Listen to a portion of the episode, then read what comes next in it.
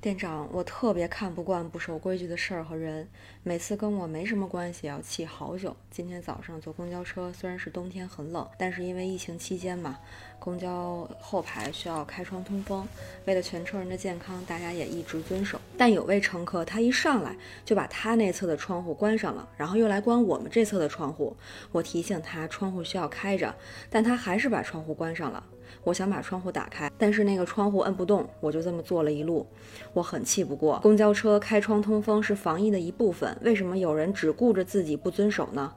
唉，难受。这种人怎么想的呀？怎么更好的应对这种状况和情绪呢？在新闻里面，我也经常看见这种有人不守规则，甚至让人觉得有点毁三观的事儿，而且不发生在自己身边都挺添堵了，更何况是就发生在前后座，对吧？今天呢，我们就来聊一聊不守规则这种背后的情绪心理，还有我们可以怎么办。Hello，新老同事们，大家好呀！我是守不守规矩得看情况的店长王瑞，一名心理学入行十年的留美心理咨询师。这里是安慰剂心理小店，将心理学变成一种生活方式的地方。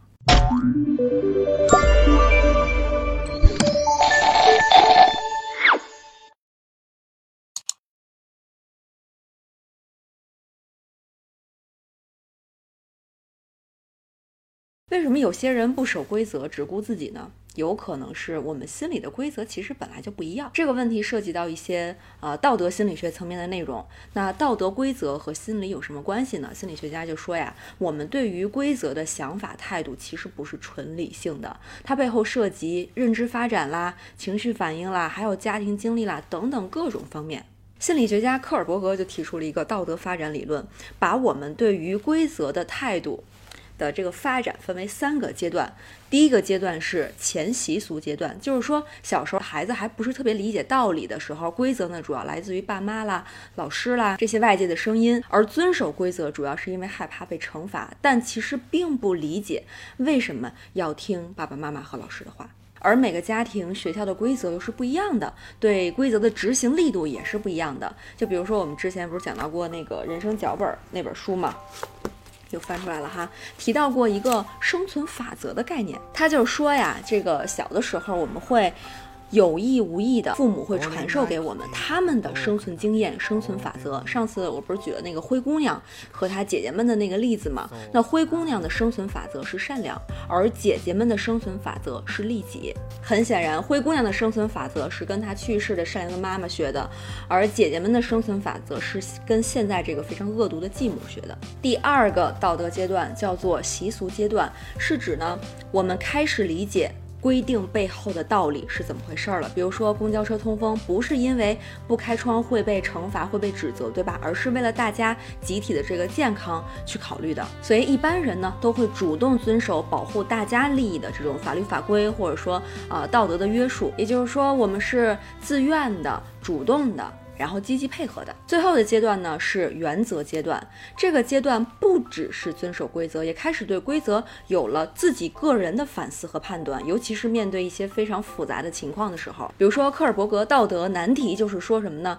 一个药厂呀开发了一个治疗绝症的药物，它却垄断了市场，卖出一百万美金的高价，一位丈夫凑不到钱，他为了救自己绝症患病的妻子，然后在绝望当中呢，丈夫发现有一个可以偷到药。的机会，他要不要去偷呢？大家可以在弹幕里去发自己的选择和想法哈。我相信肯定有偷的，也有不偷的，大家都有自己的标准、原则和判断。所以有时候这个规则道德和他背后的心理其实特别的复杂，我们有时候很难理解一些人是怎么想的，他为什么这么想？为什么跟我想的不一样呢？就比如说这位关上窗户的乘客。他也许是因为车上没人管，不受惩罚，就觉得这个规则不重要。也许他感觉啊，这段时间疫情已经过去了，是不是开窗户影响并不大？如果很冷就可以关。而他的心里自己是没有做错的，所以呢，对自己开窗户这件事情感到理直气壮。但呢，这又会让有安全意识的这个投稿的糖丸觉得匪夷所思。所以，可能我们首先要去建立的一个想法是什么呢？先不说我们是不是喜欢，然后是不是愿意，这些我们先抛在一边，而是我们现在就去讨论一件事情：每个人都可能出于某种目的和原因有自己的想法，而这个想法可能和你或者和很多人是不一样的。那这件事情能不能存在？我觉得这是一个非常好的、值得我们每个人去探讨的问题。也许这件事情上，你是那个跟大家站在一起的人，你是那个坚决要用户不开窗户的人。有没有可能有一天，在另外一件事情中，你变成了那个需要开窗户的人？那那个时候，你心里的想法是怎么样的？那也许就是我们探讨这件事情的一个价值和意义吧。好，刚才我们说了，每个人那都有自己的判断，可能彼此之间是不一样的。但是有时候吧，有一些人和我们不一样的事儿，实在是太毁三观了，而且会让我们非常的生气和难受。那这种情绪是怎么回事呢？很有可能就是因为这种不一致的程度，足以打破了我们内心本来。啊，很坚定的去维系的一种秩序，一种安定。什么叫我们心理世界的秩序啊？就是我们心里呢，一般都会有一些重要的规则或者观点，呃，有关于世界是怎么运行的啊，就像车应该怎么开，然后交通规则应该怎么执行。当一切都按照这个规则运转的时候呢，你就会非常的舒服，啊，非常的自在，认为这个世界非常的安全。当一切都能够生活在我们。呃，控制的范围里，然后能够预期的范围里，没有意外，没有压力，那你就会觉得这是一个非常和谐、非常美好的世界。但是呢，这些不守规则的人，他可能会造成问题，比如说闯红灯、酒驾、不遵守交通规则，就会带来安全隐患。这是对我们愿意遵守交通规则的人最大的不尊重了，而且对其他人的生命安全也是不尊重的。那这就会让我们感觉这个世界是失控的。明明遵守交通规则就好了呀，你为什么不遵守呢？给大家带来这么多的麻烦，然后也给自己带来很多的危险。这种愤怒的情绪呢，是直觉性的，就像我们小时候碰到那个膝盖会有膝跳反射一样，它是自我保护的一种生物性的本能。那这里边呢，我就。嗯，想跟大家分享《项羽骑象人》这本书哈，这个是我们之前读书栏目分享过的一本书。这本书呢，就是说的我们这个大脑的工作方式啊，就特别像这个大象啊，呃，没有被驯服驾驭的大象和这个要驯服它的骑象人之间的一个关系。大象呢，就是指我们大脑当中这种生物性直觉的情绪和反应，你其实很难控制，它产生了就是产生了。而骑象人呢，是我们这个时候站出来的理性思考。啊，它是一种更复杂的思维功能。大部分情况下，我们平静的时候，这个脑中的大象是受我们骑象人的控制的。但是呢，当我们遇到危险的情况，这个大象就会特别激烈、特别强烈，然后呃站出来保护我们。就是你情绪特别强烈的时候，其实。它是一种，也同时也是一种保护的信号。也就是说，象与骑象人他们都在用不同的方式来保护我们自己。骑象人呢是一种冷静的、克制的保护，而大象本身呢，它更像是一种不计一切后果的保护。就是因为当下足够危险了，它一定要用非常强烈的信号告诉你。但是也许这样做之后，呃，会带来一些其他的连锁反应，但这就不是大象自己的功能了，就不在它自己的可控范围里边了。所以，这样两个极端，他们之间慢慢通过你自己磨合出来的一个平衡，其实是一个最好的状态。但是，我们不能因此而否认每一个部分都有他自己啊非常擅长的功能。因为如果一个人长期处在不管什么样的事情都是冷静、没有什么反应的情况下的话，那真的遇到一些突如其来的危险的时候呢，可能身体是麻木的，没有办法说迅速的做出反应的。比如这位糖娃儿的情况呢，就是因为有人打破了规则，没有顾及他人，然后进入了自己那种啊不安、愤怒的模式，但是最终因为没能打开那个窗户，也出于自己理性的克制呢，没有说直接向那个人表达自己的愤怒，那这种内心的矛盾。也没有被解决掉，对吧？所以呢，它就像是一根刺留在了心里，你不知道怎么去消化它。关于怎么应对这种矛盾、内心矛盾产生的愤怒情绪呢？我们之前也做过一个视频，这次主要来啊谈一谈，就是这种情况下更具体的一种愤怒，我们可以怎么解决骑象人和大象之间的矛盾？这里边呢，给大家推荐这本宝书哈。伯恩斯新情绪疗法这本书里边介绍了怎么用认知的疗法去处理愤怒这种情绪，我个人也是比较赞同的哈。就是在愤怒这种情绪的处理上，因为它是短时间内爆发的，非常强烈的嘛。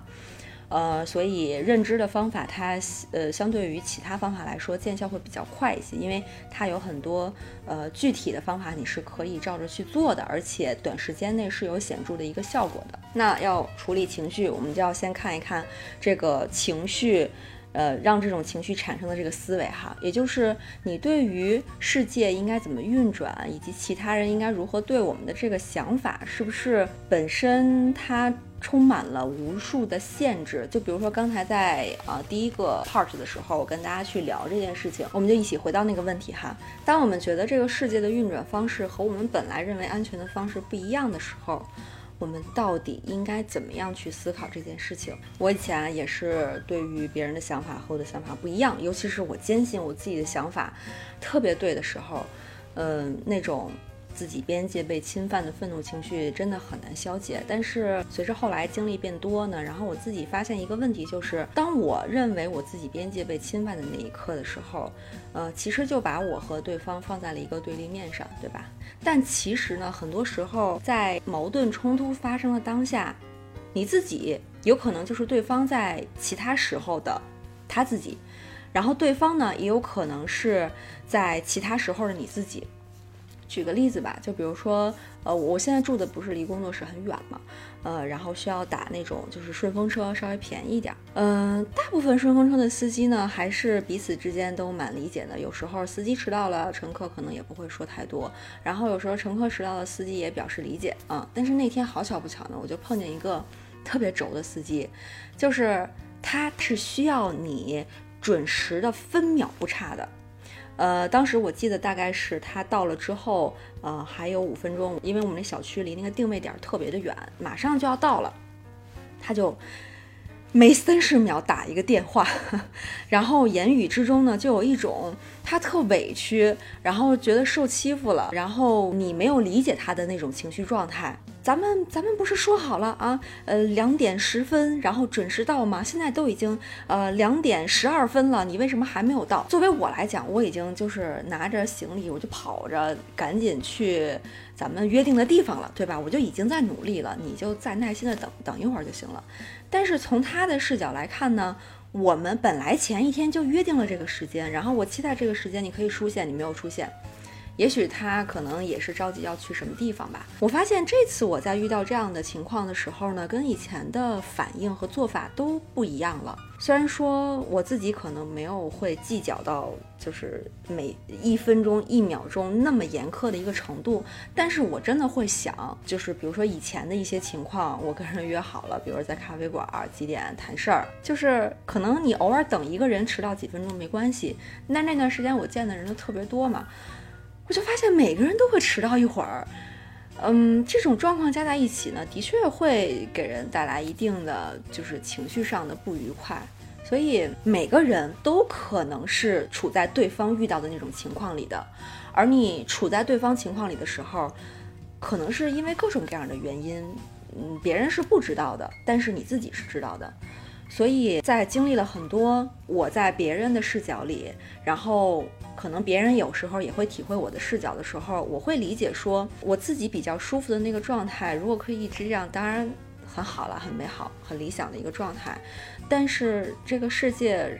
是不是只有我一个人生活，其他人都是我作为主角这个舞台的配角呢？我觉得可能。不能这样对待他们，所以在想到这个世界是怎么运转，然后和我自己的规则之间的这个冲突应该怎么去调节、怎么去缓解的时候，我会觉得，只要你认为大家都是共享一个舞台的，然后这个世界每个人都可以参与，有自己出于不同的立场出发点而做的某种决定，而表达出来的某种状态和想法。嗯，其实很多事情我觉得都是可以理解的。当然，这个并不是说我们要去无限包容那些就是跟这个世界、跟所有人作对的那种就奇葩讨厌的人哈。嗯，其实我更想说的是，大部分人在大部分情况下遇到的那些矛盾和冲突，呃，其实都是陷入了一种当下，呃，这个舞台只有我是主角，其他人都是配角的这种误区里边，可能才产生的。我觉得如果可以建立。呃，大家可以共享这个舞台这种思维的话，呃，很多矛盾其实我们发现都是可以理解的，而且很多人在处在就是他去维护自己的需求的时候，呃，并不是出于要攻击你、要侵占你、要侵犯你的这个边界的目的来去做的，嗯，可能也像你一样陷在了自己的这种嗯非常呃舒服的安全的规则里边，就忽略了身边其他人的存在，所以在。矛盾当中，我觉得比较有意思的一个现象就是，正在跟你吵架的那个人，他有可能就是在另外一个吵架的场合当中的你自己。希望把这个思路分享给大家吧。那我们最后的纪念弹幕就来发“我中有你，你中有我”吧。呃，其实很多时候我们每个人的经历都有共享可以互相理解的部分，只不过当某一个瞬间冲突爆发的时候，我们就忘了，其实，呃，对方正在介意的事情，你曾经或者未来也有可能是会介意的。而且我觉得这样做最终的受益者是你自己，因为当这个世界总是有挑动你愤怒情绪的。呃，这种神经的时候呢，嗯，我们的自我消耗其实是会非常非常大的，尤其是我预感到中国未来的不短的一段时间吧，呃，我们的压力会越来越大，然后我们的每个领域每个人的内卷程度都会越来越大，我们其实已经处在一种神经很紧绷，然后压力无法释怀的这样一个状态里了。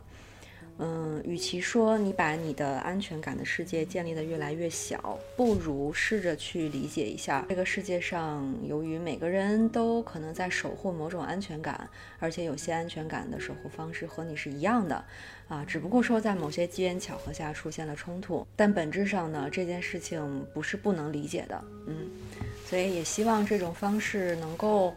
帮助大家减少一些生活当中嗯没有必要的那些愤怒和摩擦的时刻吧，啊，让我们在未来这样一个可能会有剧烈变化、有非常大的挑战的这个时代里能够幸存下来。嗯，好啦，今天的视频就到这里，文字版、音频版欢迎大家关注“完美记心理小电话”，来回复人际关系就可以收到了。最后记得四连打卡，我们下期见。